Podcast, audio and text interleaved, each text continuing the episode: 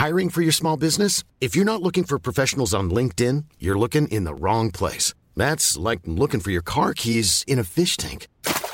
LinkedIn helps you hire professionals you can't find anywhere else, even those who aren't actively searching for a new job but might be open to the perfect role. In a given month, over 70% of LinkedIn users don't even visit other leading job sites. So start looking in the right place. With LinkedIn, you can hire professionals like a professional. Post your free job on linkedin.com slash people today. Hey, I'm Ryan Reynolds. At Mint Mobile, we like to do the opposite of what Big Wireless does. They charge you a lot, we charge you a little. So naturally, when they announced they'd be raising their prices due to inflation, we decided to deflate our prices due to not hating you. That's right. We're cutting the price of Mint Unlimited from $30 a month to just $15 a month. Give it a try at mintmobile.com slash switch. $45 upfront for three months plus taxes and fees. Promo for new customers for limited time. Unlimited more than 40 gigabytes per month. Slows. Full terms at mintmobile.com.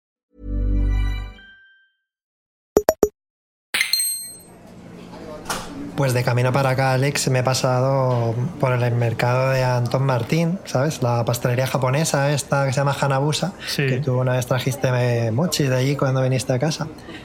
Y quería ver si, antes de llegar, quería ver si tenían melón pan, porque sabes que no lo hacen siempre. Iba con Coral y dice, Coral, vamos a mirar en Instagram a ver si han hecho hoy. Y entonces no lo ponía, pero había un post en el que salía una fotito de, de un ratoncito hecho de, como de, de papel maché, eh, así muy bonito, tal. Pues yo tengo uno en casa del año del, del ratón. Y digo, a ver, este, este post. Y ponía la señora, no, eh, esta mañana me he dado cuenta de que nos habían robado el perro que teníamos. Y yo mirando la foto digo, pues es un ratón. Y dice, y me he puesto a buscar por todos lados y como no lo encontraba, tú sabes, la señora que lo lleva es una señora mayor que tiene, que la lleva con su hija, son muy monas, son japonesas las dos ahí, más majas que nada. Y mm, me dice, he llamado a los de seguridad para que me enseñaran las cámaras y todo, porque estaba buscando al perro por ahí. Y le he mandado un WhatsApp a mi hija y dice mi hija, ¿qué perro? ¿Te referirás al ratón? Y entonces me ha mandado el vídeo este que os estoy poniendo aquí. Y entonces dice que se ha dado cuenta de que en verdad eh, lo que ella creía que era un perro era un ratón y ha pensado, pues mira, ya se me ha quitado la tristeza por haber perdido el ratón porque en verdad todo este tiempo no me había fijado en él y ahora sin embargo está con alguien que sí que se había fijado en él, con lo cual seguramente ahora esté más feliz. ¿Qué te parece? Joder, eh, ojalá afrontar así la vida. Eh, me parece súper guay. Ha habido engañada todo este tiempo. Pero lo único que me ha venido a la cabeza cuando contabas esto es que esta zona, porque además yo vivo por aquí, es una zona que a veces puede ser conflictiva. De hecho, una mini anécdota de 50 segundos es que el otro día estaba con, con nuestra amiga Clara Doña, que, que vino a Madrid, y quedé con ella en la plaza de Tirso Molina, que es una plaza que pilla muy cerca de mi casa. Sí. Y en esa plaza pasa de todo, o sea, es un lugar de fantasía. Puede haber desde el supermercado a conflictos por droga, eh, detenciones policiales y de todo. Sí, sí. Y entonces, eh, digo que es una zona de Madrid, que el mercado Antón Martín está cerca, conflictiva, en la que te pueden robar cosas como esa, porque cuando fui a saludar a Clara, de repente me viene un señor que claramente no estaba en sus cabales, como mirándome muy fijamente a los ojos con, con actitud así como de retarme, y me empezó a decir, polis, polis. Y yo, ¿qué polis? Digo, este me ha visto cara de policía o algo así. Yo al principio digo, eh, no entendía qué me estaba diciendo, pero yo pensaba que quería indicaciones para algo, y se me acercó como típica pose de levantar el pecho y mirarte muy fijamente a los ojos, que diciéndome, polis, polis. Hostia. Y yo digo, este se ha pensado que soy policía o algo. Y me quedé como empanado durante 15 segundos. Me tuvo que coger Clara del brazo y decir, vámonos de aquí, porque igual pues hay movida, ¿no? Y, y así fue como os encontrasteis. O sea, esa fue Sí, sí. Fue exactamente el momento de estar saludando a Clara y de repente polis. Y yo, ¿qué polis? fue curioso, fue curioso. Está mal que lo digamos, pero la verdad es que en el centro de Madrid hay gente que está fatal. ¿eh? Yo cuando yo una época que trabajaba en la FNAC y creo yo creé un documento, eh, un documento de Word de, de texto en el que apuntaba las cosas estas raras que me pasaban y creo que a día de hoy todavía se mantiene muchísimos años después. Eso tiene que ser ya la Biblia. Pero bueno, lo que te quería decir es que jo, realmente esta señora no sé si es porque es japonesa o porque es una persona mayor y sabia, pero como dices tú, ojalá poder enfrentar las cosas así, ya no que las pérdidas las asumamos así, sino alegrarte de que tu pérdida ahora esté con, con alguien mejor, ¿no? Aunque no seas tú, aunque sea doloroso para ti, en el fondo te alegras de que el ratón está mejor. Bueno, Totalmente. Esto yo creo que encaja mucho con el espíritu, el espíritu deportivo, que es un poco de lo que vamos a hablar hoy en Desayuno Continental. Así que yo creo que cuando quieras podemos empezar. Muy bien, le doy a grabar.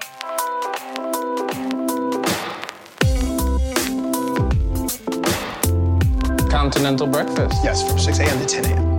Pues muy buenas y bienvenidos a un nuevo Desayuno Continental, el podcast sobre objetos culturales que hacemos semanalmente en la plataforma Splendid. Yo soy Javi Román y me acompaña una semana más Alejandro Cáceres. ¿Qué tal, Alex? ¿Cómo estás? ¿Qué tal, Javi? Pues nada, hoy no puedo decir esto de que súper contento porque el tema es justo el que más me gusta hablar de él, porque paradójicamente ese es uno de, la- de los puntos de conversación que podemos tener, ¿no? El por qué. A mí a nivel personal no es como algo que me entusiasme, pero paradójicamente eh, me ha gustado preparármelo porque he encontrado algunas obras culturales que digo, joder, si a mí es que en realidad sí que me puede gustar, ¿no? Eh, dependiendo del enfoque. Así que, bueno, ya digo, eh, no es como el tema hecho a mi medida, pero a la vez he encontrado mi confort en él, así que a tope. No has dicho, eh, has dicho tu relación con el tema, pero no has especificado el tema, lo especifico ya que estoy yo. Sí. Hoy vamos a hablar de obras de ficción relacionadas con el mundo del deporte. Y creo que es algo paradójico, como tú dices, porque creo que ni tú ni yo eh, hemos sido a lo largo de nuestra vida muy fans del deporte, aunque es curioso, está también da para, para hablar, ¿no? Porque creo que nuestra relación con el deporte ha evolucionado a lo largo del tiempo y aunque no somos futboleros ni fanáticos de ningún, de ningún deporte, de seguirlo por tele y todo eso, ahora, por ejemplo, creo que tú practicas más deporte de lo que practicabas antes Sí. y eso también tiene relación un poco con tus padres y tal, ahora, ahora hablaremos de eso. Y yo también tengo una relación con el deporte que es curiosa por eso, porque a mí no me, no me gusta verlo por televisión ni seguirlo, pero siempre he practicado, lo he practicado de alguna u otra manera y también me han gustado pues películas, series o bueno, muchas otras cosas que tienen que ver con el deporte, eh, porque a veces solamente es un contexto para contar una determinada historia. Pero bueno, antes de pasar al tema, vamos a calentar un poquito, aunque yo creo que este tema da, bastante de hablar, así que no nos vamos a enrollar mucho antes de entrar en materia, pero vamos a hablar un poquito de nuestra actualidad, como hacemos siempre. Eh, primero, quería comentar rápidamente que hoy se ha sabido que Haruki Murakami, el escritor japonés, ha ganado el premio Princesa de Asturias. No le ha dado, no le han dado, iba a decir el Goya, el Goya. No le han dado el premio Nobel, del cual está siempre, cada vez que llegan los Nobel es como que se hace eh, meme ya el hecho de que se lo den o no se lo den a Murakami y la gente se pelea, pues si Murakami o no mola. eh, en Twitter, yo simplemente no voy a comentar mucho este tema porque a mí el premio Príncipe de Asturias me da un poco igual porque esto, esto ¿qué hace? Lo elige la princesa de Asturias y la princesa de Asturias solo se ha leído a lo mejor el libro Troll del Rubius, con lo cual o sea, no tengo ni idea. Y no sé quién, no sé quién lo elige, pero he de decir, eh, sin enrollarme mucho, que a mí Murakami es un autor que me ha gustado mucho, tanto a, tanto a Coral, mi pareja, como a mí, nos gusta un montón. Nos hemos leído casi todos los libros que han sacado en castellano, que no son pocos, más- alrededor de 20.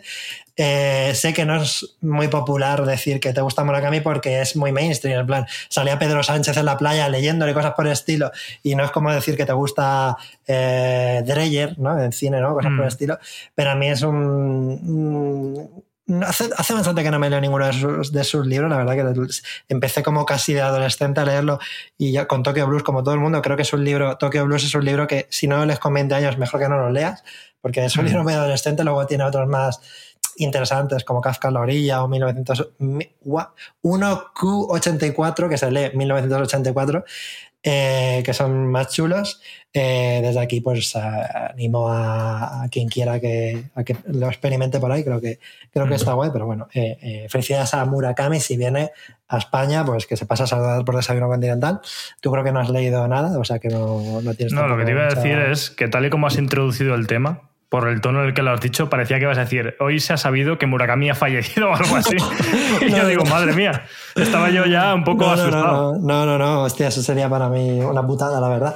Yo Mm. también es que, o sea, también cuando, cuando es, eh, cuando alguien es trending topic, eh, o se ha muerto, a no ser que sea Dallas, que Dallas, el Dallas Review este, que entonces ya sabes que ha hecho algo delictivo, algo por el estilo, ¿no? O Illo Juan, que, que ha, ha emulado algún juego en, en su canal, pero claro, da, da miedo, ¿no? En este caso era Sí. por un buen motivo, por así decirlo, pero bueno, ahí está. Y- Yo sí que es verdad que no he leído nada suyo todavía, eh, tengo ganas y puede ser este caso que pasa y lo hemos dicho aquí muchas veces. Hay veces, no siempre, Hmm. que algo es super mainstream, por algo. O sea, que decir, Mm, hay sí. veces que algo es súper mainstream y por ser tan mainstream y abarcar a tantos públicos y gustar un poco a Sí. todo el mundo, puede que a ti no te guste especialmente y te parezca un poco sin más. Correcto. Y hay veces que algo es hiper ultra mainstream porque es igual de bueno para gente muy especializada en algo que le satisface un Ujú. poco su apetito y a la vez eh, le gusta a todo el mundo, ¿no? Entonces, Sí. Cuando se da ese caso, es un mainstream que merece la pena.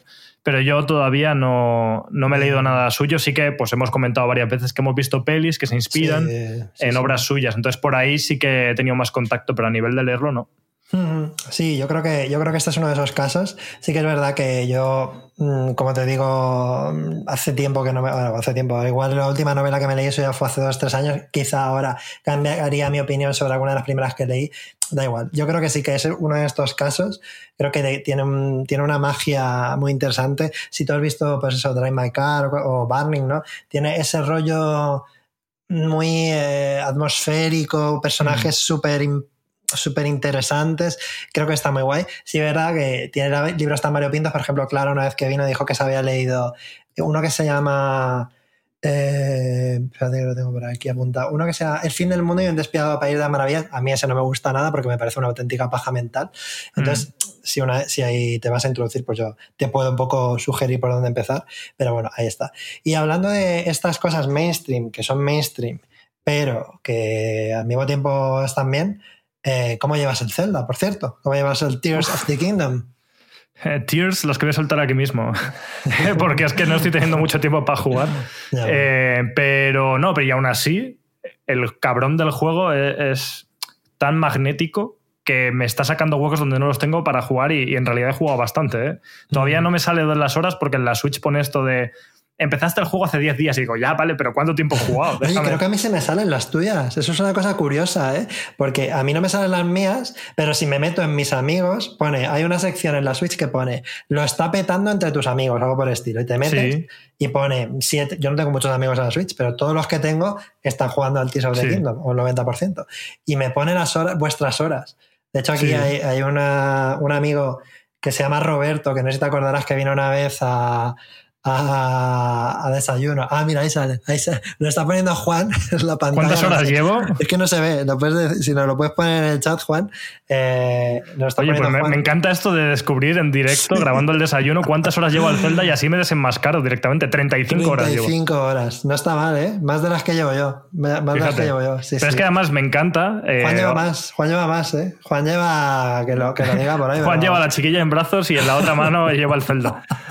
Eh, pues, pues a mí me, me está gustando mucho porque, bueno, me gusta y a la vez me preocupa porque me gusta que los fines de semana también sean para salir y hacer cosas. Claro. Pero como pequeño dato rápido, eh, mi novia, mi pareja, eh, jugó conmigo al Zelda cuando me lo compré, lo vio y tal, le gustó tanto que se lo ha comprado ella, ¿vale? Lo está jugando.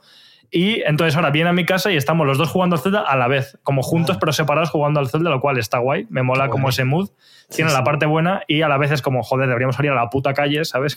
que ya me paso todo el día trabajando en casa como para que llegue el fin de semana y nos quedemos jugando al Zelda.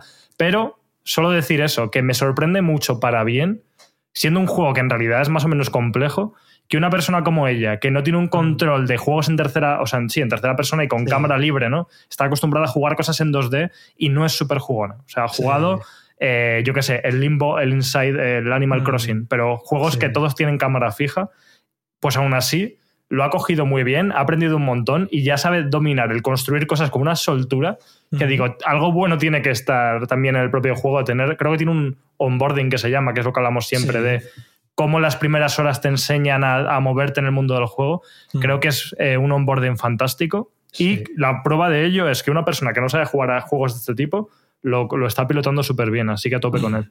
Sí, eso es un tema interesante, la verdad. Creo que es un juego bastante complejo, ¿eh? O sea, la- tienes que usar todos los botones de la Switch casi todo el rato. O sea, o sea, sí, yo que sé, hicieron un gráfico de los movimientos de nuestros dedos y de, nuestras, de nuestros ojos cuando juegas al juego es complejo, pero sí que es verdad que está tan bien integrado todo y tan bien explicado que funciona muy Mm. bien. Es, es tremendo. Y la gente, fíjate, Juan dice que ya lleva 55 horas y empezó el mismo día que tú. Y empecé Sí. el día siguiente, que además estaba de viaje. Yo creo que llevo como entre 15 y 20. Y yo he visto a gente en la en usuarios que están en mi Switch y tal, que, que llevan 55 horas y cosas por el estilo. Sí. Y la gente está enganchadísima. A mí me sorprende mucho y tiene que ver esto con algo que hemos hablado muchas veces sobre, ay, es que los juegos son demasiado largos, no deberían serlo tanto, y es como sí, pero también es que el juego es un poco malo. O sea, quiero decirte, Sí, cuando sí. un juego se te hace bola, yo hay muchos juegos que duran 30 horas, Sí. que me duran dos meses y tengo que poner como esfuerzo para terminármelos. Cuando me habéis dicho que yo a este puto juego que llevo jugando, ¿cuánto llevamos? Una semana y pico. Sí. No llega a las dos semanas. Para un juego que ha salido hace menos de dos semanas, que le he llevado yo esas horas y que no me he dado cuenta de que llevo esas horas, es por algo. O sea, quiero decir, es porque el juego es tan bueno que no te das cuenta de que estás invirtiendo tanto tiempo. Y entonces, juegos largos, sí, pero, o sea, sí, pero que sean buenos. Y los que no lo son tanto, en realidad deberíamos jugar a otra cosa y ya está. Sí, sí, yo llevo casi 20 horas y a mí me da la sensación de que acabo de empezar. O sea, y es que realmente acabo de empezar. Y al ritmo al que voy es que me va a durar 250 horas y bien a gusto. Mínimo, ¿no? sí, sí. Lo que pasa es que, bueno, este nivel de excelencia no está, no está al alcance de todo el mundo. Se ha comentado esta semana que dijo a Onuma, el productor, que mm, cuando se anunció el último retraso, que fue hace casi un año, el juego ya estaba terminado y que se han tirado un año puliendo. Y me parece excelente, Mm. claro, claro. O sea, eso no se lo puede permitir todo el mundo. Sería lo ideal, desde luego. Pero claro, es que la cantidad de pulido que tiene esta chifladura de juego. Pero bueno, yo la conclusión, o sea, algún día ya cuando nos lo terminemos podemos hacer un especial y lo desarrollamos más. Pero para mí, la, la dupla Tears of the Kingdom más Breath of the Wild es claramente el mejor juego de la historia. O sea, no puedo decir otra cosa. Eso es una cosa sobrenatural. Es una cosa que está por encima de, del bien y del mal. Es de locos. Ujú. Y bueno, una vez que ya hemos hablado, no sé si quieres comentar tú algo más que se está haciendo esta semana o antes de que pasemos al tema o pasamos directamente ya al temita. No, solo por pura casualidad que he acabado recientemente, me he leído un cómic que se llama PTSD, PTSD, que es, eh, es trastorno de estrés postraumático, si no me equivoco, Sí. de un autor que creo que es francés, pero lo escribió en Tokio, que se llama eh, Julien Singelin.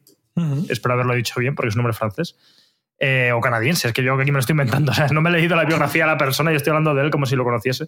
Vale, Pero bueno. Te lo miro mientras tanto si quieres y yo confirmo. El caso es que está muy guay, o sea, sobre todo me ha parecido a otro nivel, a nivel artístico. Es un cómic, porque siempre estoy acostumbrado a decir manga, pero no, esto es un cómic, evidentemente. Eh, De hecho, me confundo mucho porque estoy tan acostumbrado a leer al revés, eh, como se leen los mangas, que me Sí. cojo un cómic y no sé ni cómo leerlo, pero bueno.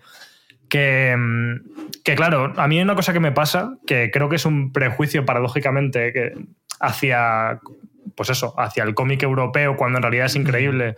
El americano sí que me da mucha pereza y en realidad es absurdo porque americano pues hay de todo y habrá Sí, obras de cómic increíbles porque cada dibujante es un Mm. mundo, ¿no? Ujú. Pero eso, como que ese tipo de cómics, yo vi a las tiendas, me paseo mucho, sabes que tengo una aquí cerca de casa también, Generación Sí, X, Sí. que la recomiendo mucho. Eh, aunque hay muchas en Madrid, pero bueno, eh, yo me Sí, refiero a la que está cerca de Tirso. las mejores. Sí, esa es La que está cerca de Tirso y Molina, que podéis ir a comprar un cómic y de paso os atracan, o sea que tenéis la experiencia completa. Claro. Eh, sí. Pero bueno, que, que me paseo mucho por, la- por las tiendas de cómics y veo muchas obras y me, me mola, ¿no?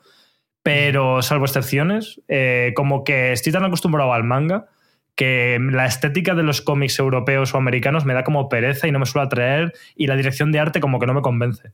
Y el caso de, de PTSD es el contrario porque, de hecho, si no me equivoco, ahora que lo pienso, creo que este artista ha colaborado en Citizen Sleeper, que es un videojuego Sí, que... es verdad. O sea, ahora que lo dices me recuerda mucho, la- no lo sé, pero desde luego me recuerda al arte, a. Citizen Sleeper.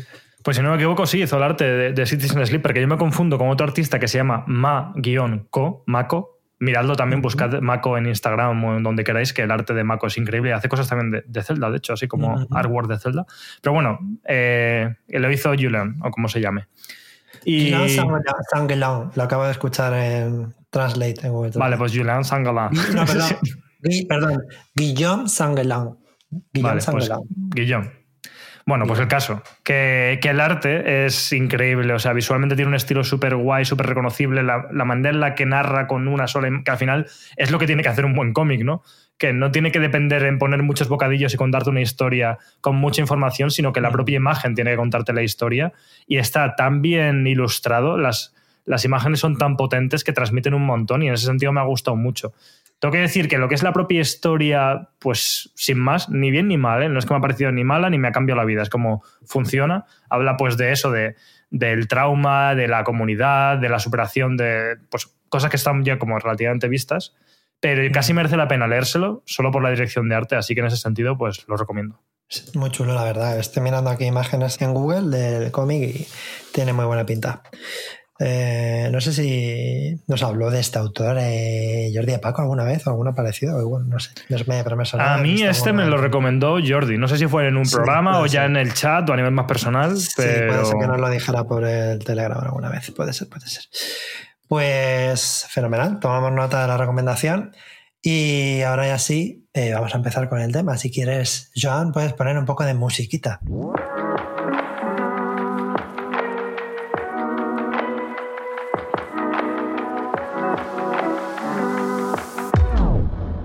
Pues ya vamos a empezar con el tema del día, que es el tema del deporte, la ficción.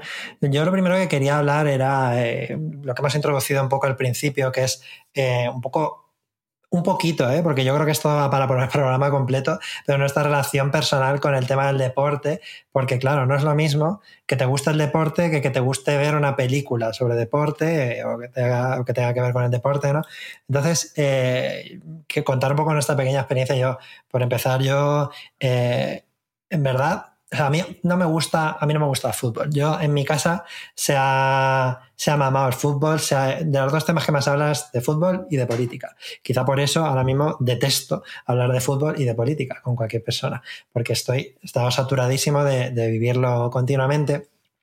Y de hecho, incluso familiares míos, mis sobrinos, han sido futbolistas profesionales, uno de ellos ha estado en el Valencia, en el Logroñés, etcétera.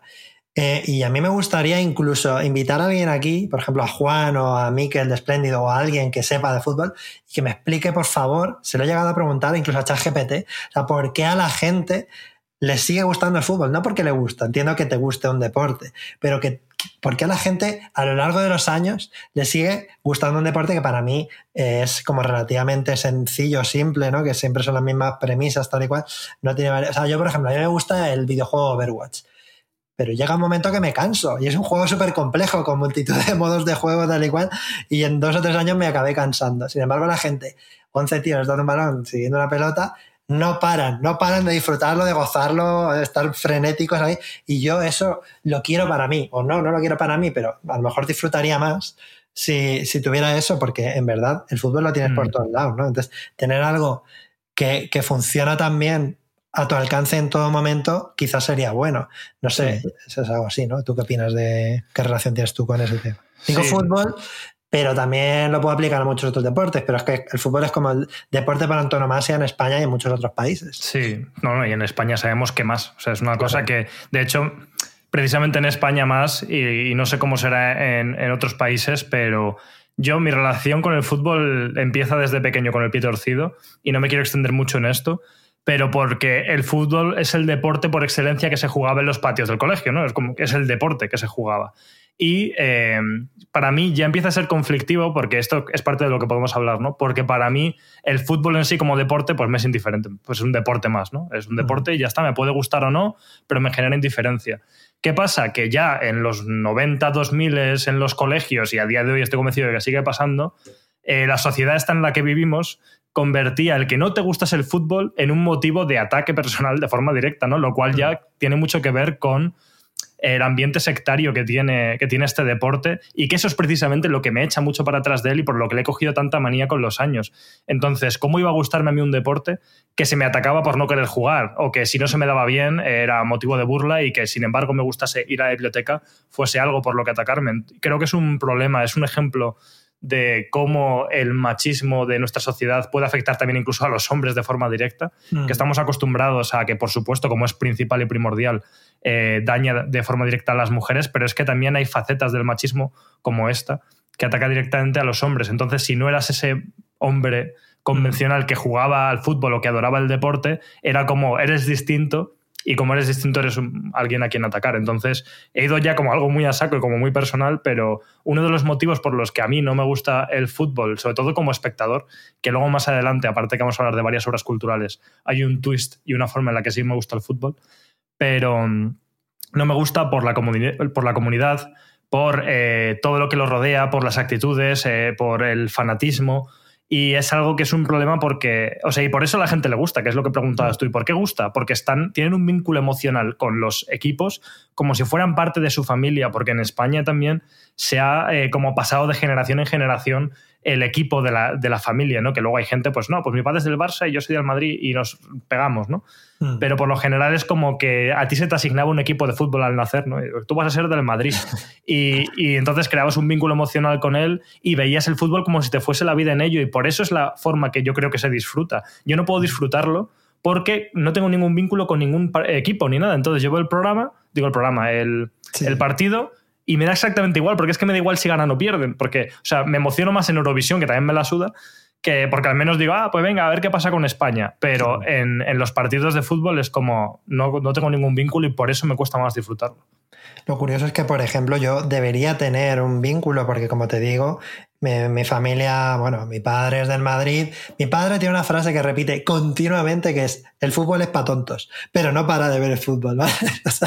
siempre, está, siempre está pensando, se ve los partidos tal y cual, pero el fútbol es para tontos. Es como que no quiere asumir que le flipa el fútbol. Y mm, entonces yo debería tenerlo, por así, por así decirlo, pero realmente es como que no... Eso también hay muchas teorías, ¿no? Eh, hay ciertas cosas del carácter o de que, casi nacemos con ellos, ¿no? Y estamos como un poco predispuestos a que nos tienen mal las cosas, porque curiosamente a mi hermano tampoco le gusta, y a mis hermanas tampoco le, a ninguno de mis hermanos ni hermanas le, les interesa especialmente el fútbol, ¿no? Entonces es, es curioso, porque ni por esas a mí, a mí me ha entrado.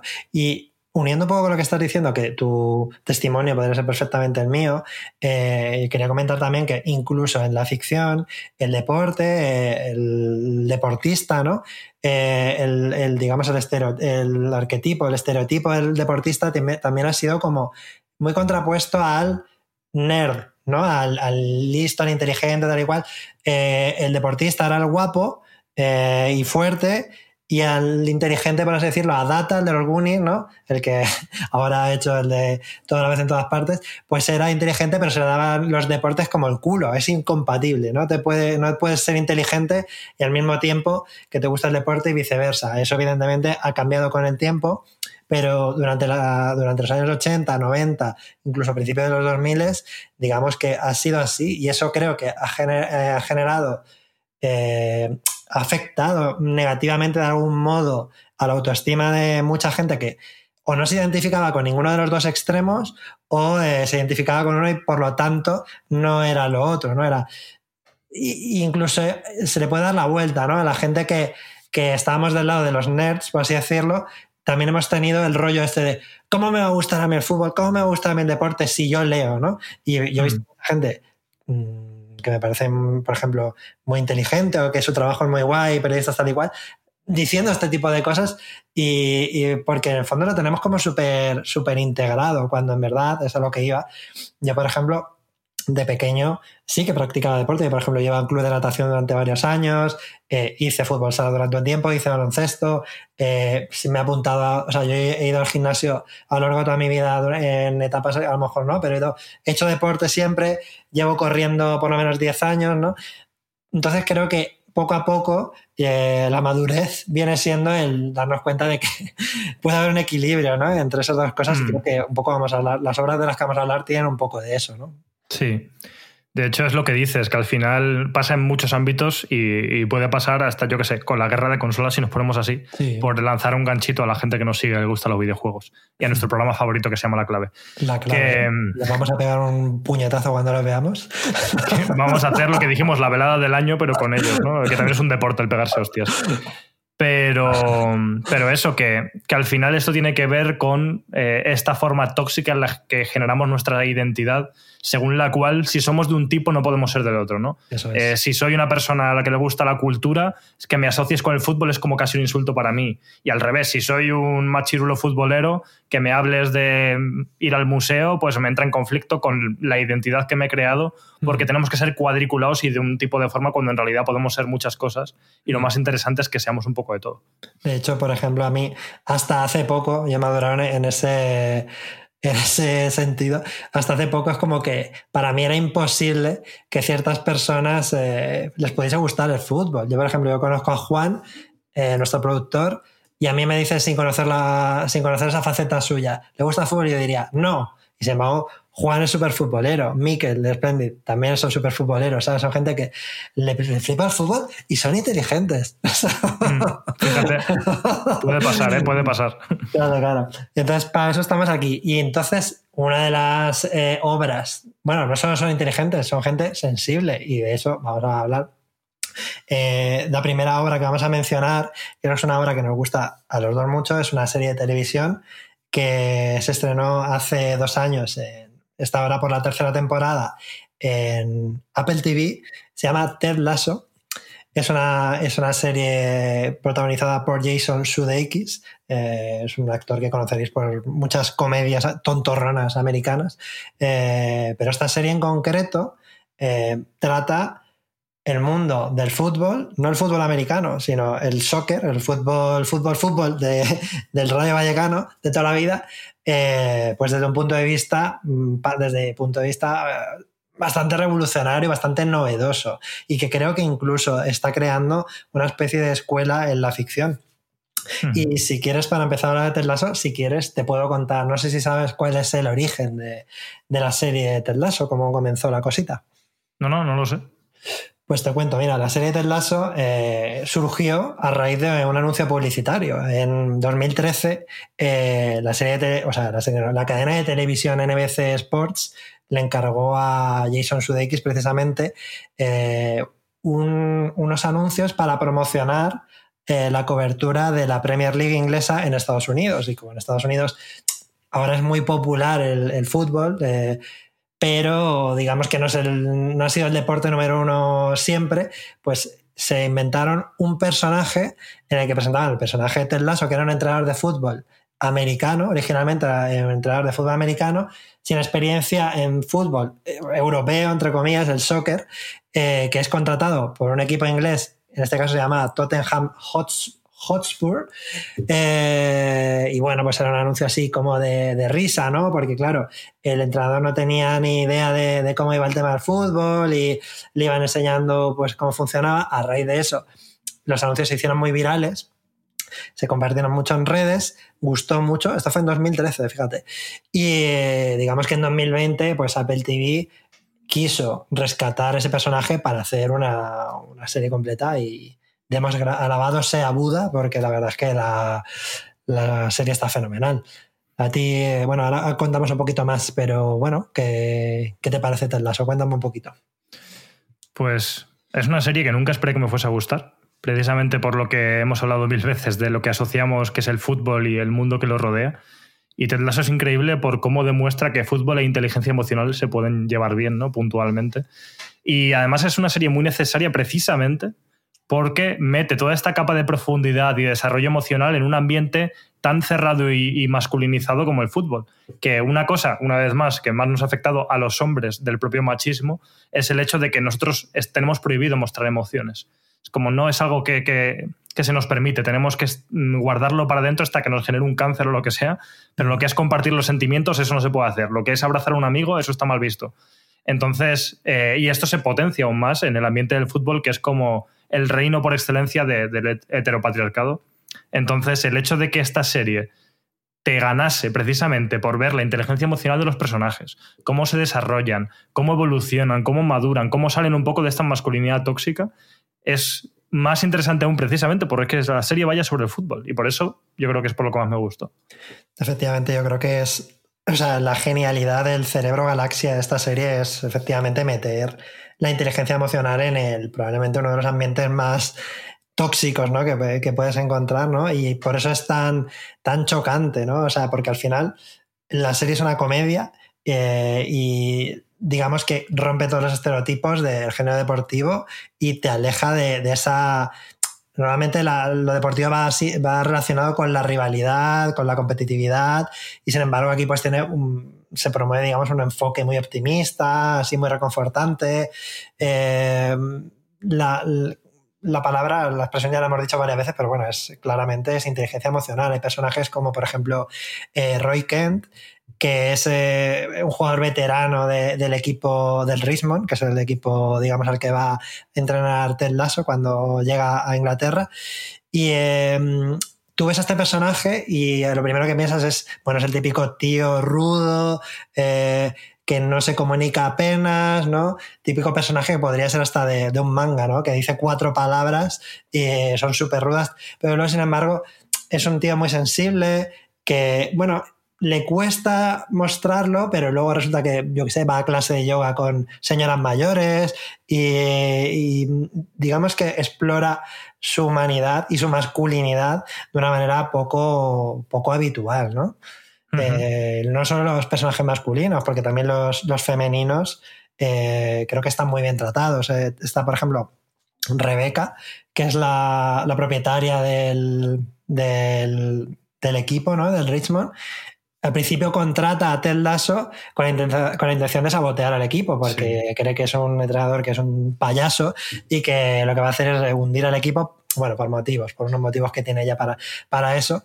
Pero digamos que luego va evolucionando y vemos su complejidad, vemos que es un personaje con muchos claros y oscuros, eh, que tiene una relación, por no spoilear si no lo habéis visto, eh, una relación amorosa que es como poco previsible con, otro personaje. Se lleva muy bien con Kylie, creo que se llama, la otra chica que que es, es la, novia de Roy Kent y se, y se llaman genial, entre ellos el tema de la sororidad, ¿no? O sea, todo eso, digamos que es poco, poco habitual en general en la ficción y mucho menos en el ambiente deportivo. Sí, que además pudieran parecer personajes opuestos, que esto pasa mucho en la serie también entre el propio Ted Lasso y Roy, eso es. Y porque Ted Lasso, por lo menos, es como choca, ¿no? A todo el mundo le choca ver a un, a un, tío como tan bonachón en un contexto como este, que casi parece como si fuera Succession, que para poder mm. llevar un equipo de fútbol y que funcione tienes que ser un hijo de puta, ¿no? Porque si, si no, no funciona. Entonces es, a ver, ojalá funcionase el mundo real así, pero es una muestra de, oye, se puede ser exitoso con mucho esfuerzo, porque tampoco es que les lleguen las cosas a la primera, pero se pueden conseguir las cosas por la vía de la amabilidad y del cariño, ¿no? Es como algo que puede pasar y por eso mola mucho el personaje de Ted y el de Roy por lo que dices, porque es precisamente se nota que es un personaje que lucha contra su propia masculinidad y que está evolucionando dentro de ella, porque en realidad él es de una manera, pero la sociedad le ha forzado a ser de otra y está como quitándose un poco eh, esas ataduras y por eso es súper interesante. Sí, sí. Se elimina, por ejemplo, los conceptos de venganza y cosas por el estilo. Por ejemplo, si se, dos personas que se llevan mal y se enfrentan y dicen, ah, pues ¿qué opinas esto? Y dice, sí, opino esto. Y dice, bueno, vale, ya está. O sea, muchas veces pasa eso y es súper chocante, ¿no? Quizá desde que salió Ted Lasso, otras ficciones han adoptado este tipo de dinámicas, pero es increíble que nos choque tanto, ¿no? El que dos personajes no opten por la vía del enfrentamiento, sino por la vía del del entendimiento, ¿no? Mm. Y es absolutamente revolucionario y demuestra pues cómo, tenemos la cabecita, ¿no? Que, nos sorprende este tipo de cosas, vamos. Mm. De hecho, es que eh, ya que por terminar con Ted Lasso, pensándolo en perspectiva, Ted Lasso es una serie que te hace recuperar la fe en la humanidad y Succession mm. es una serie que te hace perder la fe en la humanidad. es una cosa que yo sigo viendo Succession, tengo que reconocerlo, es como mi guilty pleasure porque la serie es tóxica de cojones. Y de hecho, lo es queriendo serlo, ¿eh? O sea, de una forma muy declarada. La, la, serie, la serie quiere ser lo peor y quiere generarte malestar. Y bueno, mm, no voy a ir en contra de eso, es una, es una exploración cultural más. O sea, al final hemos hablado muchas veces aquí, hablando de terror y demás, de que el arte no siempre tiene que ser bello, ¿no? Entonces, es una serie que tienes que estar preparado para ver y con energías como para verla, pero me parece interesante que se explore una serie que te haga sentir mal. Eh, y creo que en realidad es parte de la crítica que hace la serie, porque la serie no pone a sus personajes como modelos de conducta, al revés. O sea, es la serie que más critica ese tipo de personajes que puedes ver. Otras series que han querido tratar el tema de hacer críticas sobre los ricos luego en realidad pues les ponen como en posiciones de empatía y de ser gente súper guay. Y esa es la verdadera serie en la que los ricos son unos hijos de puta y ya está. Pero bueno, eh, dicho eso, es curioso porque generan como lo contrario. Tú ves Ted Lasso y te reconforta. Es una serie de fútbol que nunca esperarías que te fuera a generar eso. Te reconforta, te hace sentir mejor. Y Succession es lo contrario, que es una serie que te hace sentir peor. ahí ya está la opción de cada uno, ¿no? O sea, me parece fenomenal que existan los dos polos y que cada uno, como cada uno decidimos cada día, yo qué sé, si eres carnívoro, vegetariano o lo que sea, pues si te apetece consumir un tipo de cosas u otras. A mí, por ejemplo, a mí ver Succession es una cosa que de momento he decidido no hacer porque, de hecho, pensaba mencionar Succession cuando mencione otra de las obras que diré después, pero ya que la has sacado, pues lo digo ya. Porque yo creo que o sea, y esto es totalmente personal, eh, aunque creo que es muy buena en lo que hace, para mí es negativo para mi vida, en el sentido de que yo tomo la decisión de no llevarme eso a mí, a mi cuerpo, y no, y no integrarlo en mi vida, porque a no ser que seas el mismísimo Buda, Siddhartha Gautama, te digo yo que por mucha distancia que tomes con una obra así, se te queda algo dentro. No digo que te vayas a convertir en un hijo de puta como ellos, ni mucho menos, pero esa amargura y esa, y esa desconfianza hacia la humanidad deja un pozo en ti, en cierto modo. Y ahora mismo no es lo que yo busco, pero entiendo perfectamente que hay otras personas que sí lo busquen y lo respeto perfectamente. Bueno, a ver, sí, pero puede generar muchos puntos de vista. Igual ves a esta gente hija de puta, luego te relacionas con tus amigos y dices, qué buena gente me rodea, ¿sabes? O sea, que hay muchas formas de enfocarlo. Esto es como mm. el cine dramático. Yo siempre recordaré cuando que esto no sé si lo he contado eh, aquí pero lo he contado en el Twitch, pero bueno. Resumen, que eh, cuando tenía 18 años veía mucho cine de autor y el 90% de las películas indie son deprimentes, o sea, la cosa como son. Es un poco el carácter que tienen, suelen ser reflexivas, introspectivas y más tristes que alegres. Es un poco así. Y mi madre siempre me decía, pero ¿qué haces viendo eso? Que yo, eh, la vida ya es muy triste para ver eso. Y yo le dije como, no sé, pues es que a mí ver esto me hace recordar la buena vida que tengo, ¿no? Pues un poco parecido con Succession y a la vez te digo que, que el parte de lo que mueve ver esta serie es puro morbo. Pero es que los creadores de la serie saben que es así y nosotros somos morbosos por naturaleza. Es algo que también tiene que ver otra vez más con el género del terror del que hemos hablado aquí también. es una de las motivaciones para ver género de terror, el puro morbo, el querer ver algo desagradable, el que pase algo malo, porque es algo que no buscamos en nuestra vida y en nuestro día a día. Entonces en la ficción encontramos lugares en los que desarrollar eso y Succession hace eso, pero tienes que tener ganas. También te digo que se genera tolerancia. O sea, yo al principio, con la primera temporada, me hundió en la mierda. De hecho, es que literalmente me afectó porque me pilló un momento malo y como que cada estaba peor mientras veía la serie y ahora me es bastante indiferente. Lo veo y ya está, ¿sabes? Pero bueno, que hay que tener ganas de meterse ahí. Si te das cuenta, eh, un psicólogo te diría que al generar tolerancia a ese tipo de comportamientos, eh, empiezas a asumirlos como normales. Es cuando tomas mucho café y te tienes que tomar 40 cafés para que te afecten, ¿no? Entonces quiere decir, al final te metes a Twitter y te parece que, lo, que es el comportamiento normal. En fin, es un tema complejo. La conclusión es que cada uno haga lo que considere mejor para, para sí mismo. Pero, pero sí, sí, o sea, está claro que las dos son muy buenas en lo que se proponen. Así que podéis ver una y luego ver la otra y os quedáis en el punto Para compensar, o sea, ves un capítulo de Succession, te vas a la mierda y te pones mm. de Ted para recuperar un poco de energía y luego así vas alternando. Mira, dice Juan, se puede ver jugando al Zelda para contrarrestar. El Zelda a mí también es un juego que me provoca una felicidad impresionante. O sea, me hace sentir tan bien, pero bueno, no Sí, es como muy zen también, es como que te hace sentir en paz por estar como en contacto con la naturaleza, que eso el juego lo hace muy bien. Sí, de hecho es una, y no lo vamos a desarrollar ahora, pero yo pienso, yo he llegado a pensar que a mí el Zelda me mete en un estado meditativo porque estoy tan sumamente concentrado en lo que estoy haciendo, pero guay, en plan, cuando estás jugando un juego, otro tipo de juego, estás como ¡ah! disperso, pero aquí es como, oh, voy a poner el tronquito aquí, estás ahí, estás ahí. Pero bueno, en fin, eh, eh, ver Ted Lasso, que yo creo que está guay. Ah, bueno, iba a decir una pequeña detalle, curiosidad, bueno, experiencia propia. Ted Lasso es una, serie que trata sobre un equipo de fútbol, pero creo que gusta más, y esto es un tema, a la gente que no le gusta el fútbol. No lo sé, ¿eh? el caso de Juan, pues como es de estos casos especiales seguramente pasan las dos cosas, pero yo se lo he recomendado, por ejemplo, a mi sobrino en estos casos decía que son futbolistas y se la ha sudado. Igual les parece como irreal, en plan. Claro, efectivamente. El fútbol no es así. Claro, exactamente. Es como, sí, sí. No se pone un ejemplo, podría poner Mythic Quest con los videojuegos, pero en verdad Mythic Quest está muy bien hecha. O sea que Mythic Quest no es un buen, no es un buen ejemplo. Aunque no sea una, como es un estudio de videojuegos en el día a día. Pero, pero, pero Ted Lasso creo que gusta más casi si no te gusta el fútbol que si eres un fanático del fútbol. En cualquier caso, echando un vistazo que creo que puede estar muy bien. Eh, ¿Quieres tú continuar con otra obra? Sí. Voy a aprovechar para meter un mini comentario Y entonces meto la siguiente obra Sí. porque creo que ahora con Ted Lasso viene al cuento por todo lo que hemos dicho. Y es que siendo una persona que por todos los motivos que he comentado antes detesto el fútbol, tengo que reivindicar, y nunca pensé que lo haría, un videojuego de fútbol que efectivamente es el FIFA. Ah, Porque a nivel personal, es verdad que a día de hoy no lo juego, pero tengo buenísimos recuerdos del FIFA como juego, como juguete. Eh, porque claro, yo nunca me ha gustado, ya hemos hablado de ver fútbol, pero tampoco eh, me ha gustado jugarlo.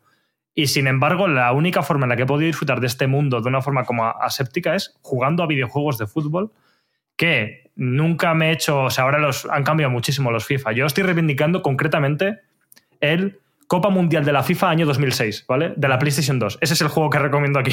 Vale, el FIFA de ahora ni lo conozco ni, ni digo nada de él, pero... Porque claro, creo que se ha pervertido mucho también lo que es el, el FIFA. Pero en esa época me sorprendió un montón cómo a nivel puramente lúdico podía ser tan divertido jugar a un juego de fútbol con alguien siempre. Yo a nivel... Como en solitario no solía jugarlo demasiado, pero recuerdo juntarme con uno de mis mejores amigos eh, de noche con la play ahí en la casa tomando algo y picaos un montón por ver quién ganaba el partido. Y ahí es como la única manera en la que yo he conseguido conectar con este deporte, porque a nivel de videojuego funciona súper bien. Esto pasa también, por ejemplo, con los juegos de conducción. A mí no me gusta ni ver las carreras, ni soy un fanático de los coches. Sí que me gusta mucho conducir, aunque hace tiempo que no lo hago, pero no soy fan de los coches para nada. Y sin embargo, encuentro en los juegos de conducción, como por ejemplo el Forza, un placer y un disfrute de, de la conducción que, que por eso me da que pensar que a veces trasladar alguno de estos deportes a, a formato videojuego puede hacer que sí que te encajen. Y es lo que a mí me ha pasado eh, históricamente con, con los juegos de fútbol. Y de hecho, mm, tengo ganas de volver a jugar ahora que ha salido uno nuevo en la Switch al Super Mario de fútbol, que también Ah, es un sí, juego que Strikers. Para pasarse el modo campaña, pues no. Pero para jugar con alguien estoy convencido de que puede ser muy divertido. Pues nada, vente a mi casa y lo jugamos, que yo lo tengo por ahí. Y todavía no, ni lo he abierto. Pero quiere decir que a mí también me, a mí me pasó también, me gustaba mucho el International Superstar Soccer Deluxe, que luego se llamó, es el de Konami, ¿cómo se llama luego? El Pro, ¿no? el De Pro, luego se llama el Pro. Sí, que a todo esto, guerras de consolas mediante identidades, como hablábamos antes, en España había este rollo de o eres del Pro o eres del FIFA. Y Mm. tenías que pegarte con el otro, pero bueno. En aquella época el International Superstar Soccer Deluxe era mejor que el FIFA, luego el FIFA era mejor que el, que el, que el Pro y ahora pues uno es un casino y el otro es una puta mierda free to play, creo. Y ya Así nos va a llamar FIFA a todo esto. Y ya no se va a llamar FIFA, se va a llamar eFootball, pero bueno, seguro que aún así para echar unas pachangas está divertido. Eh, a todo esto querías eh, continuar eh, después Ah, de esto con algo sí. más? Sí, ahora me voy a salir completamente por la tangente porque. Pensando en esto de los deportes, mi relación con ellos, si me gustan, si no me gustan y qué obras culturales de deporte me pueden gustar, eh, claro, hay que hablar del mejor deporte que se ha creado jamás, que es el skate. Oh, que es una cosa que, oye, Pensaba que ibas a hacer el curling, porque el, ¿sabes lo que es el curling? Este de- deporte coño, de me suena, me suena algo guarro, tío. No No, sé. el, cur- el curling, tío. es algo que, se yo- hace en los baños de Atocha o algo así. No, eso es el cruising, tío. Es Ah, casi, vale. pero. Bueno, mira, esto vale para clip, eh, Juan, apúntalo. No, pero eh, el curling es el deporte este que yo empecé a jugar en la Wii, en el juego de deportes de invierno de este de Sonic y Mario, Sí. los, los, de- de los mundiales de invierno, esto en las Olimpiadas, que es el que lanzas una movida y unos van barriendo el hielo para que la movida esa se vaya colocando donde tiene que caer. Y era un juego muy divertido de ver, muy emocionante. Pero perdón, habla del skate. Vale, bueno, pues eso, que al final eh, ya hemos hablado de esto alguna vez en otros programas, eh, yo sobre todo lo he reivindicado desde el punto de vista de los videojuegos y Mm. también porque es un deporte que yo sí que he practicado y al que le he cogido mucho cariño y que de alguna manera sentía que el ambiente que generaba alrededor era diferente. O sea, al final el skate, y hay quien puede no estar de acuerdo, pero estaba como más eh, dentro de una tribu urbana alternativa, ¿no? Que al final todos los que éramos un poco frikis de chavales, luego cuando crecíamos tendíamos más a unirnos a los rollos alternativos de, eh, pues yo qué sé, desde escuchar eh, rock a, a hacer skate y, y demás, ¿no? Entonces como que me parecía un ambiente más inclusivo. eh, y un deporte muy interesante que a veces se nos olvida que es un deporte y que está en los Juegos Olímpicos. Entonces, eh, hablando de skate, precisamente y hablando de todo esto, hay una película que se llama En los 90, o entre paréntesis, o sea, en inglés sería Mid-90s, que está dirigida por Jonah Hill, que es un actor y mm, cómico que le conoceréis eh, porque sale en el Lobo de Wall Street con Leonardo DiCaprio, eh, hizo la típica peli esta como americana de risas que se llamaba Super Salidos y demás, ¿no? Es un actor que yo creo que más o menos le pondréis cara. Y este es como su debut como director. Y es una peli que se centra, como su nombre indica, en los años 90, en torno a eh, un chaval joven y su adolescencia con el skate como deporte. O sea, no está cogido muy con pinzas, habla de muchísimas cosas, pero sí que está relacionado con esto que digo de la tribu urbana que se genera alrededor de- del skate. Que al final los deportes tienen un poco esa cualidad, ¿no? De reunir a gente en torno al deporte, crear amistades, crear grupos en torno al deporte. Y en este caso se representa a través del skate, que es la afición que une a, a esta gente. Y no sé, es una peli bastante disfrutona. A mí me gustó pues, porque me recordaba a nivel personal como a mis años rebeldes, porque lo- o sea, lo- es una peli muy naturalista, como que parece una peli como de Nick Later, ¿no? que es un director del que hemos hablado ya, pero precisamente a su peli que menos me gusta, que es la de Boyhood, que a mí personalmente me pareció un coñazo. Y eso que Boyhood es como que también representa mi edad, ¿no? Como mi, mi generación, mi adolescencia y, y demás. Pero sin embargo me parece una peli que es como, vale, me parece muy guay el ejercicio estético que haces de que la peli se haya rodado en años claro, reales. Y, Ya no estético, sino el esfuerzo ¿no? titánico de rodar durante 20 años. Tal, ¿no? Sí, Para sí, no, sepa, totalmente. Boyhood se rodó con los mismos actores a lo largo de no sé cuánto, 15, 20 años, ¿no? desde que era niño hasta que llega a la adolescencia. Sí, y es un ejercicio más complicado, pero que ya también lo hacía un poco en antes del amanecer, antes de la tercera, antes del anochecer, ¿no? Mm. Entonces, bueno, como que eso para mí no justifica que la peli se me hizo aburrida, sinceramente, pero es algo a nivel puramente personal. Bueno, pero porque no eres americano, ¿no? Boyhood en el fondo era una película muy americana, ¿no? En España la, la adolescencia tampoco era exactamente lo que era Boyhood, por eso a lo mejor no te identificabas tanto. Claro, pero fíjate que la de mid-90s o en los Mm. 90 también es una película americana y sin embargo sí que vi como cosas, ya Mm. digo, siendo una peli muy naturalista, como no documental, pero que parece como que tiene ese rollo casi documental, Sí. como que sí que me noté como ciertas facetas de mi adolescencia representadas.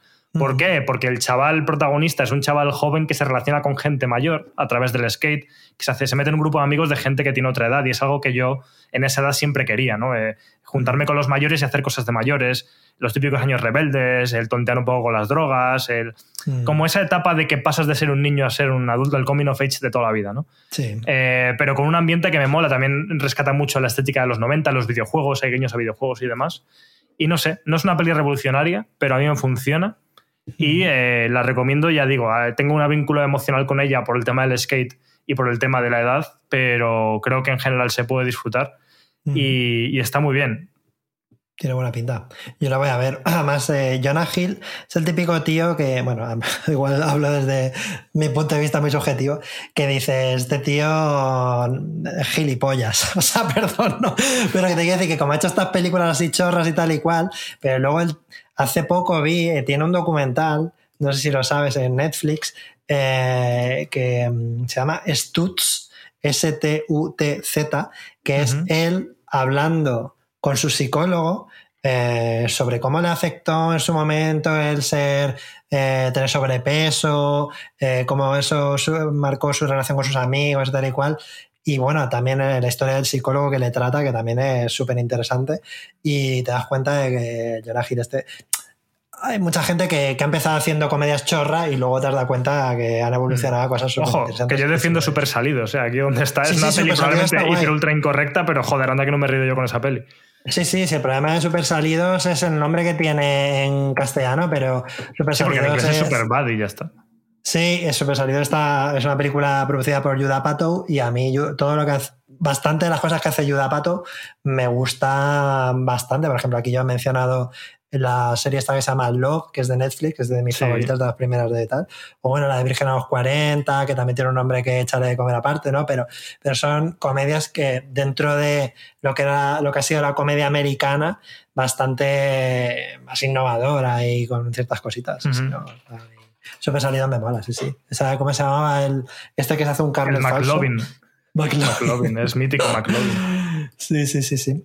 Y por cierto, ya chaval. para darte paso, Sí. eh, no quería dejar de recomendar, porque al final es una peli que sí que vi cuando yo estaba en esa etapa a nivel personal, Ujú. muy rápidamente, otra peli que va sobre el skate que se llama eh, Los Amos de Dogtown o Lords Ujú. of Dogtown, que Sí. está ambientada en los años 70 y habla sobre los orígenes del skate en California, ¿no? de cómo los surferos empezaron a, a- a crear el skate. Obviamente tiene una parte de ficción, pero una parte también como más o menos realista.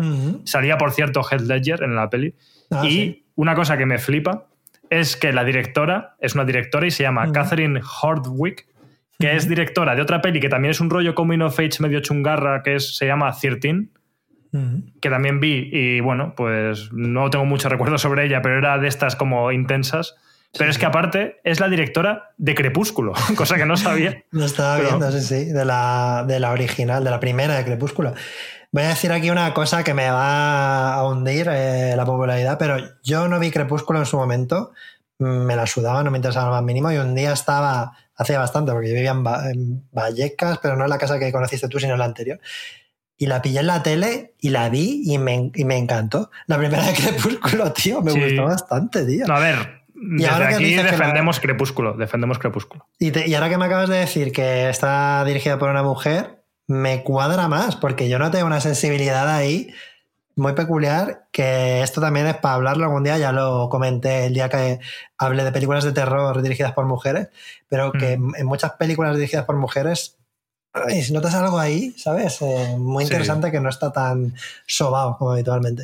A ver, Crepúsculo está muy bien, lo que pasa es que estaba de moda decir que estaba mal y que era Claro. para niñas y la típica movida, pero yo recuerdo verla y honestamente disfrutarla y luego en mi casa estuvo en DVD porque a mi hermana le molaba eh, los Mm. libros y yo me la habré visto cien mil veces y de hecho adoro a Robert Pattinson, ya la adoraba entonces, las cosas como son. Sí, sí. Y, y la peli es un poco meme en muchas cosas, pero un meme que hoy en día ha envejecido súper bien porque también es muy graciosa de ver la película. O sea, tiene cosas como muy. Son tan bizarras que, que- que están guays. A mí me pareció lo que es, o sea, un, un- un- ¿cómo se llama? Young adult, ¿no? Por así decirlo, de toda la vida, pero con una sensibilidad ahí interesante. Y Robert Pattinson, pues efectivamente, es otro que ha tenido una, una evolución, pues también, ¿no? De, de salir de ser ídolo adolescentes a hacer películas con Cronenberg y tal.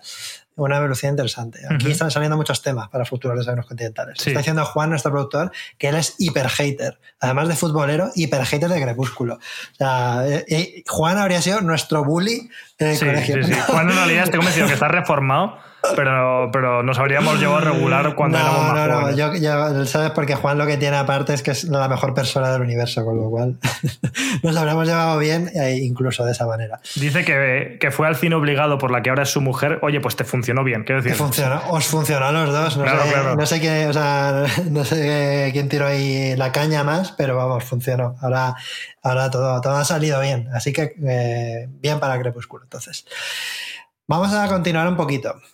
Eh, quería, mira, va- vamos a hablar, voy a definir un término relacionado a esto y de paso voy a hablar de otro deporte que no es muy habitual. Somos unos putos nerds, porque estamos hablando de, de deporte, pero en el fondo estamos hablando de skate.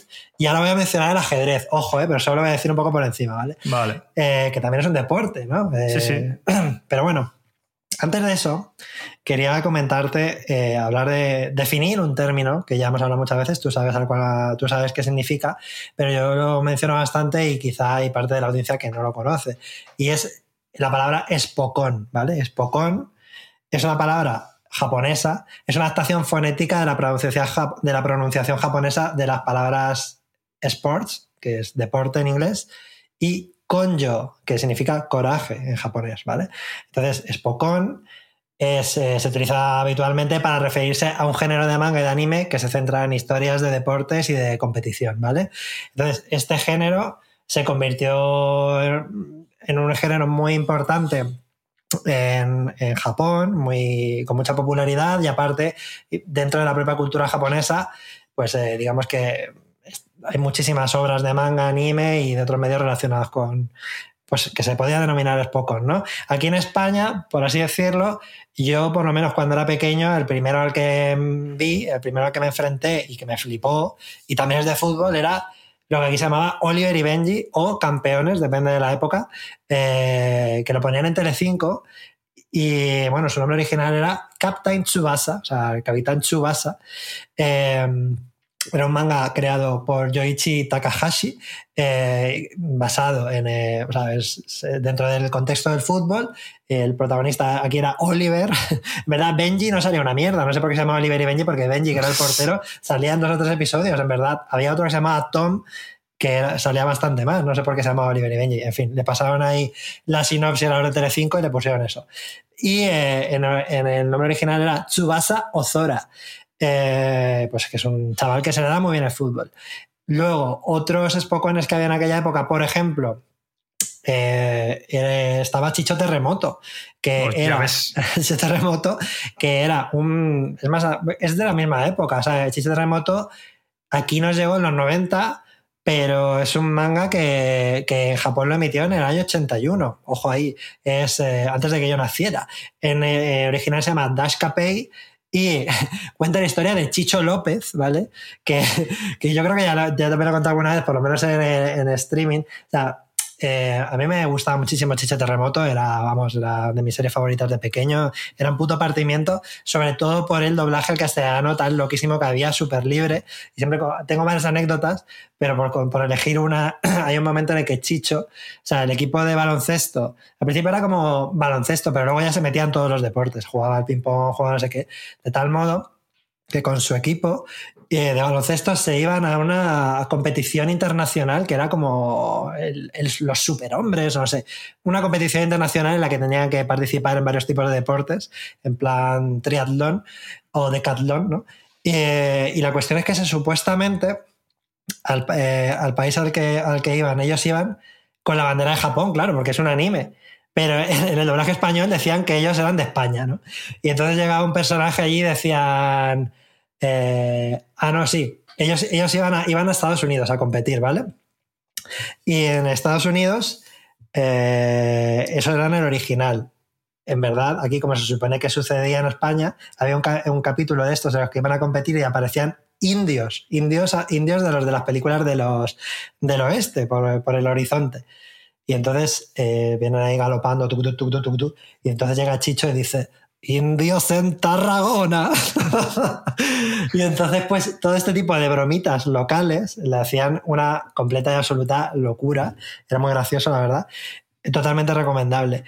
Pero bueno, todo esto venía porque estos eran algunos de los espocones a los que yo me he enfrentado, otros populares como Slam Dunk, que ya comentamos en el anterior programa que se va a estrenar la película ahora, que también es de baloncesto, pero eh, también están no estrictamente espocones, pero muy parecidos. Eh, quería mencionar Gambito de Dama, por ejemplo, solo mencionarlo rápidamente, que es eh, una serie de Netflix, una miniserie eh, protagonizada por Anya Taylor Joy, que está basada en una novela y habla sobre la historia de una ajedrecista huérfana que, pues, que quiere, se enfrenta a miles de obstáculos para llegar a ser la mejor ajedrecista del mundo. Es muy interesante y para mí tiene también esta estructura de, de por lo de ir superándose poco a poco. Eh, ahora quiero mencionar un poquito más otro, otro Spokon, pero antes, no sé, tuviste Gambito de Dama también, ¿no? ¿Te gustó? Sí, sí, sí. eh, estuvo muy en boca de todo el mundo cuando salió. Yo la vi un poquito más tarde. Eh, no sabía si me iba a gustar. No tengo especial interés por el ajedrez, pero me pareció una serie buenísima. O sea, Mm. de esto de que cuando Netflix a veces hace cosas buenas, que a veces pasa, Sí, pues, sí, pues sí, era un caso, la verdad, y me gustó bastante. Total, yo creo que la mayoría de la gente la habrá visto. Si no la habéis visto, pues ahí está la recomendación. Y ahora ya antes de darte paso, quería comentar también un poco brevemente, porque me enrolla más de lo que quería, y eh, decir uno de mis espocones favoritos, que, que es, bueno, es, no es ni más ni menos que Haikyuu, que también es eh, bastante conocido. Es un, es un manga y es un anime. Yo recomiendo el anime porque creo que los Spokones funcionan mucho mejor en anime, en acción real. Mm, más que nada porque las partes de, por lo menos para mí, las partes en las que se está estrictamente jugando al deporte pasan más rápido, ¿no? Y eso es lo que menos me interesa a mí. Eh, entonces, un partido de voleibol, un partido de fútbol, pues pasa más rápido en el anime que estar viendo varias viñetas. Y en este caso, pues Haikyuu efectivamente es, una, es un anime eh, que trata sobre un equipo de, de, voleibol, que no es muy habitual. Ya ha habido otros animes de voleibol, eh, pero este digamos que es de los más populares que ha habido. Y la gracia que tiene para mí, yo eh, no sé cuántas temporadas tiene, no sé si tiene como cuatro o algo por el estilo, pero yo, yo vi la primera temporada, empecé a ver la segunda y me volví a ver la primera otra vez, porque a partir de la segunda sí que empezó a entrar en un enfoque típico de, del Spokon, que se parece un poco también a, los shonen, ¿no? En, en, el que la competitividad y los personajes que son muy poderosos, a los que hay que vencer, cobran más importancia. Sin embargo, la primera parte me parece una cosa rarísima dentro del anime, eh, que yo no he visto muchas veces, y es por lo siguiente, para mí, eh, en la primera temporada de Haikyuu, o sea, sobre todo cuenta la historia de, un personaje que se llama Hinata, Soyo Hinata, ¿vale? Que llega a, la escuela, pero es y se me, llega a una escuela y se mete en el equipo de voleibol, pero digamos que físicamente no cumple con las condiciones habituales que tiene un buen jugador de voleibol. Es bajito, no es muy corpulento, pero tiene mm, muchísimo optimismo, muchas ganas de jugar y, digamos que toda esa energía positiva hace que supere todos los obstáculos que se le presentan de una manera tremenda. Y es muy curioso porque en la primera temporada de Haikyuu, que no sé cuántos equipos, o sea, cuántos episodios tendrá, igual tiene 25 así, da la sensación de que todo sucede casi en una sola localización y con unos pocos personajes. De, hecho, tú no sabes prácticamente nada de la familia de los personajes, no sabes si el protagonista tiene madre, tiene padre, tiene eh, de dónde ha salido, porque todo se centra en la interactuación de los personajes entre ellos en un, contexto muy reducido y es un poco rollo como el ángel exterminador de Buñuel, ¿no? Como si estuvieran mm. encerrados en, en, el, en el polideportivo en el que entrenan y digamos que unos perfiles diferentes de personajes interactúan entre ellos. Y podría ser voleibol, como bien podría ser, pues eso, eh, ajedrez o podría ser pintura, porque al final lo importante es como los personajes entre sí eh, van aprendiendo a eh, superar las adversidades, a reconocer las trampas en las que ellos, las trampas psicológicas en las que ellos mismos han caído. Por ejemplo, hay otros personajes que son muy ególatras y digamos que empiezan a darse cuenta de que así no van a llegar a ningún lado y que confiando en el equipo eh, pueden llegar a ser mejores y también reconocer que a veces no tienes que ser el mejor y que no tienes que ser el capitán del equipo y ser el más top, porque muchas veces las, la ficción sobre deporte va sobre esto, ¿no? Oliver y Benji. Oliver es el mejor puto futbolista del universo, le pega una pata al balón, atraviesa la red y rompe la grada. Y luego los que vienen de otro equipo también, ¿no? Eh, hacer la catapulta infernal y lo flipa, pero el resto del equipo te la suda, no es juego de equipo. Ahí está, hay, digamos, un protagonista y los demás van a su rebufo, ¿no? Eh, y sin embargo, eh, Haikyuu, a pensar que deberían ponerlo en todos los colegios porque cuando eres, si, si te meten en la cabeza la idea, esta idea cuando eres pequeño es súper sano. El hecho de que no tienes que ser mejor. Simplemente, a lo mejor tú eh, mm, se te da bien una cosa, te gusta una cosa y puedes tirar por ahí y vas a ser súper feliz y vas a apoyar al conjunto y todos, pues a lo mejor no vas a ganar la Copa, la Copa de Europa, pero mientras tanto lo vais a disfrutar y a tope con ello. Y en ese sentido, la primera temporada de Heiko me parece una rara avis, que por cierto, me parece, no mismo no tengo a mano la productora que lo ha hecho, pero el dibujo me parece excelente, está súper bien hecho. Mm. Y yo la recomiendo porque es muy guay. Yo sé que tú la empezaste a ver y no te llegó a entrar, pero quizá haya un momento en tu vida, como te pasó creo que con Kimetsu no lleva, que en su momento no te entró, pero luego sí. Quizá la retomes algún día y a lo mejor sea tu momento porque creo que te puede, te puede resultar interesante en algún momento. No, si el tema es que vi bastante más que la primera temporada. Igual he visto dos temporadas. No jodas. Claro, claro. No, no, es que estuviese viendo la primera y ya está.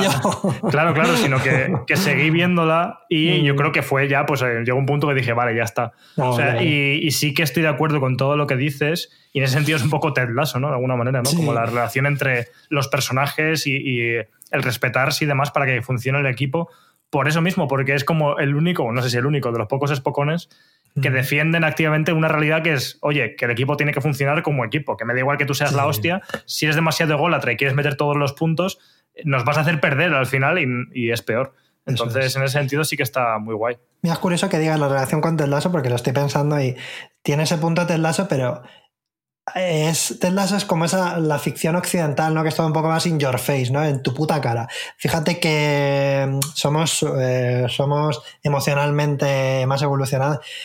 Pero Haikyuu es muy japonés en ese sentido porque es como todo muy sutil, ¿no? Es como, no se dice, pero eh, por cómo actúa ya uno con otro ya vas notando que hay una evolución, ¿no? Ya vas notando, ah, pues mira, ahora la ha pasado, ah, ahora la ha mirado, ¿no? Y dices, hostia, cómo ha madurado, ¿no? Y ese tipo de matices en la primera temporada están ahí y a partir de la segunda quizá me equivoque y seguramente está fenomenal, yo qué sé, no lo sé.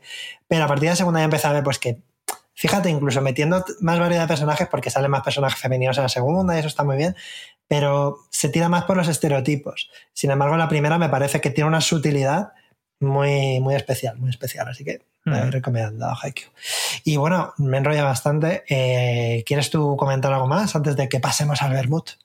Sí, voy a hacerlo en plan supersónico. Eh, Mm, pero sí que quería terminar recomendando un manga barra anime Spokon. En este caso, recomiendo el anime, que se llama Ping Pong de Animation. Mm, Una vez más, rodeando los géneros y diciendo, oye, que los deportes no son, no son solo el fútbol o baloncesto. ¿eh? Sí, Estamos sí. recomendando aquí cosas muy variadas. Y bueno, Ping Pong de Animation es un anime que está basado en el manga Ping Pong de Taito Matsumoto Sí. y está eh, animado por Masaki Yuasa, que es alguien a quien aquí admiramos Adoramos. mucho y que de hecho debemos hacer algún programa sobre él algún día porque, joder. Sí, eh, tenemos que buscar la excusa porque es, eh, vamos, increíble. Sí, sí.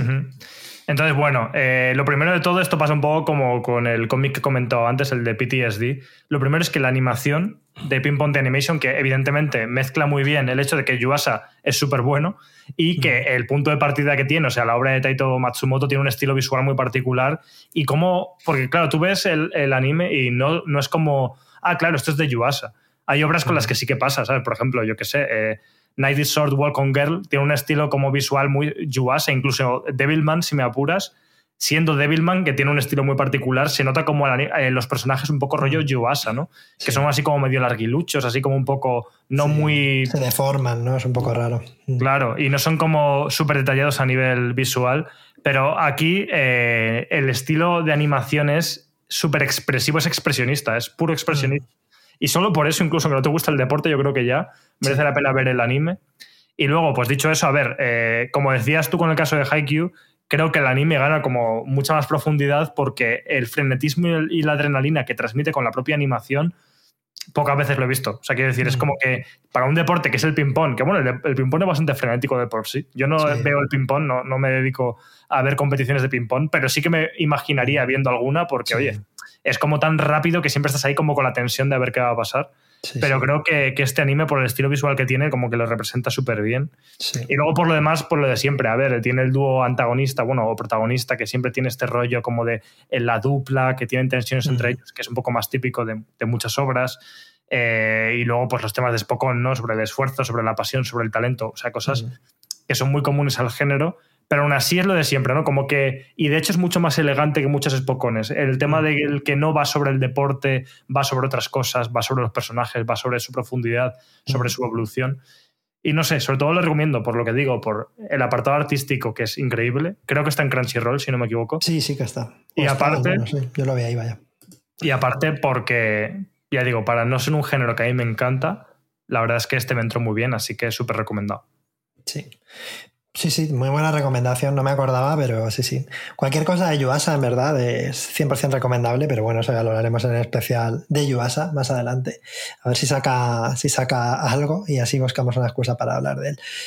Eh, pero sí, sí, muy buena. Yo he jugado bastante al ping-pong. O sea, fíjate, otro deporte que Anda, mira. Tenía, no en plan profesional, pero sí que tenía una mesa de ping-pong cuando iba en Albacete en la parcela de mis padres y me, me mola bastante.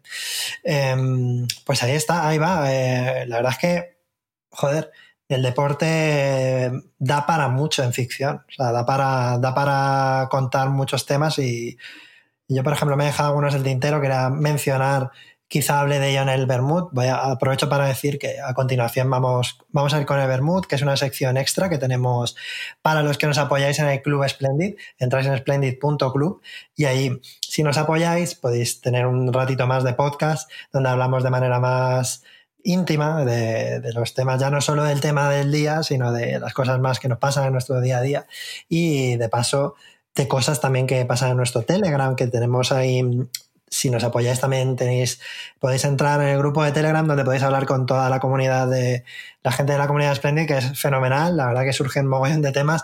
Se habla mucho y muy guay hay veces que de repente miro Telegram y veo 45 mensajes. Por ejemplo eh, que hoy va a ser el el, ¿cómo se llama? El evento de Sony. El PlayStation Showcase. El PlayStation Showcase, pues está hablando de, de, los, de los posibles juegos que, que, habrán salido. Cuando escuchéis esto ya habrán salido. Eh, guapo, está guapo el Metal Gear Solid 3, está guapo. Vosotros lo sabéis, nosotros no.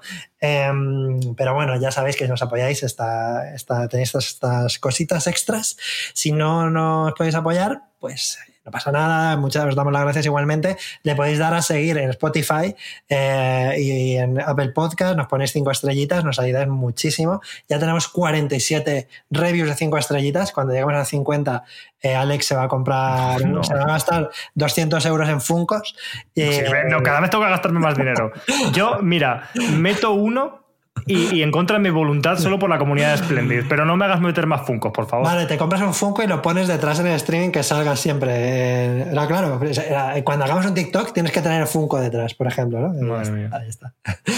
Y eso, y nada, pues eh, os damos las gracias. Bueno, lo que bueno, me me he dejado a medias que iba a mencionar una película portuguesa que se llama Diamantino, que va de un, de un- está como muy inspirada en Cristiano Ronaldo, y, eh, pero es un personaje como, como un- el típico. Es la típica película para alguien que no le gusta el fútbol, porque es como un personaje futbolista, poco tontorrón, con la cabeza un poco hueca, pero mola mucho porque él eh, disfruta tanto jugando al fútbol que, que él, mientras que juega al fútbol, ve perritos en el campo y se ven perritos gigantes de color rosa corriendo por ahí y es muy guay, pero en verdad es una película que habla de temas súper importantes como el auge del fascismo, los refugiados y cosas por el estilo, pero a raíz de, de metáforas futboleras y, y un poco de comedia. Es una, es una auténtica, chaladura. Buscad buscad por ahí Diamantino, eh, película, y, y veréis que es muy curiosa. Yo la vi en un festival de cine y me gustó bastante. Fíjate que yo esta la tenía fichada en Filming para ver. No sabía de qué iba, solo vi el póster y dije, seguro que está guapa. Y me acabas de vender aún más. Sí, es curiosa. ¿eh? Luego, al fin, luego de mitad para adelante la película se vuelve demasiado chiflada, pierde los papeles y empiezan a pasar cosas completamente surrealistas, lo cual puede ser graciosa o te puede hacer que la acabes quitando, pero creo que es recomendable echarle un vistazo. Creo que- Sigue estando en Filming, ¿eh? para quien la quiera ver. echarle un vistazo a, a Filmin- eh, o sea, a Demantino. Y nada, de- ya después de esto, vamos a pasar al Vermouth. Muchísimas gracias por escucharnos. Contadnos en, por ahí en, en comentarios y tal. Por cierto, hemos visto que hay comentarios en iBox. En el próximo programa los leeremos, que siempre se nos olvida Sí. que no solemos entrar a iBox, pero hay que, que sepáis que os leemos. Comentadnos si os gustan estos programas más o menos temáticos que hacemos. Y nada, pues muchas gracias, Alex, por convertir este ratito. Seguimos ahora en el Vermouth, ¿vale? Nos escuchamos la semana que viene. Venga, chao, chao.